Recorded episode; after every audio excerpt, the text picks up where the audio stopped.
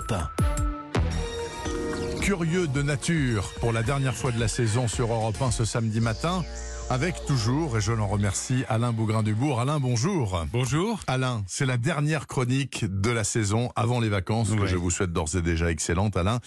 Et pour ce faire, vous nous proposez un vagabondage à la rencontre de la nature et des animaux qu'on pourrait croiser au terme de nos propres vacances et de nos propres balades. Oui, Bernard, et l'exercice, je vous l'avoue, n'est pas facile tant les possibilités sont nombreuses. Alors, par exemple, je vous invite à partir sur les traces de George Sand dans Oh, l'Inde, j'adore, évidemment. Euh, précurseur de l'écologie, vous le savez, elle a parcouru les territoires de la Brenne, le pays des mille étangs. On la retrouve au musée de Poche ou encore à Nohant, évidemment, avec euh, une invitation à découvrir les richesses naturelles du terroir. Et puis après, on part en Vendée. C'est le festival Les Arts par Nature qui vous attend euh, dès le 17 juillet à Vix, dans le Marais Poitevin.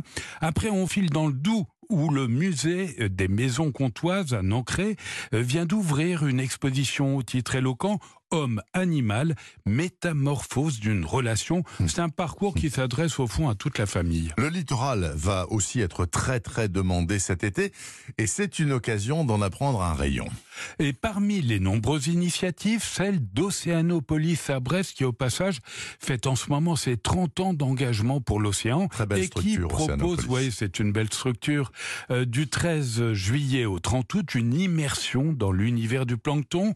Euh, grâce à un médiateur scientifique, il sera possible de découvrir sur grand écran des observations réalisées en direct de la rade de Brest.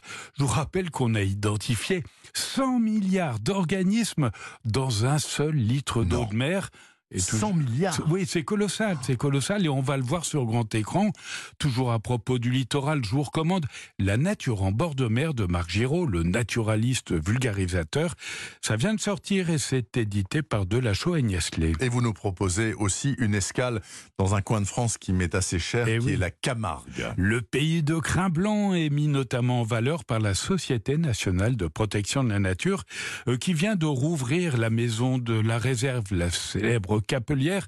Dans ce petit musée, en tout cas depuis ce petit musée, vous pouvez partir sur les sentiers euh, nature balisés d'informations et ponctués d'observatoires, découverte garantie euh, sur les roselières et la faune locale, mais, mais je vous recommande aussi en plein cœur de la réserve, évidemment uniquement à pied ou à vélo, le circuit de la digue à la mer, 20 km Formidable. exceptionnel qui laisse, je crois, des souvenirs inoubliables. Formidable. Je pense que c'est mieux à vélo quand même parce que c'est long, hein, Ouais. mais c'est vraiment extraordinaire comme endroit. Côté montagne, beaucoup de sites à découvrir, mais le parc national des Écrins en particulier propose des séjours nature. D'abord, euh, 750 km de sentiers balisés permettant de partir à la rencontre d'une faune qui compte plus de 350 espèces de vertébrés. Ensuite, effectivement, le parc propose des bivouacs.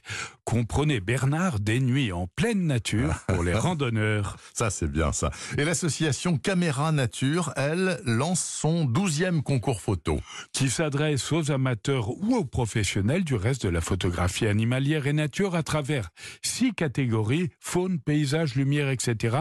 La date limite est prévue au 15 août et les clichés gagnants seront présentés au Festival de Ménigoutte le 27 octobre dans les Deux-Sèvres. Et pour conclure, Alain, l'université d'été de l'animal va se dérouler pour la cinquième édition en Bretagne. C'est à la fin des vacances, hein, je crois. hein. Oui, plus précisément, ça se déroulera au château de la Bourbonnais à l'initiative, on le sait, de Yolaine de Labigne qui a demandé à Annie Dupéret de parrainer l'événement. Alors là, au programme tortues, pigeons, orques, chevaux, etc.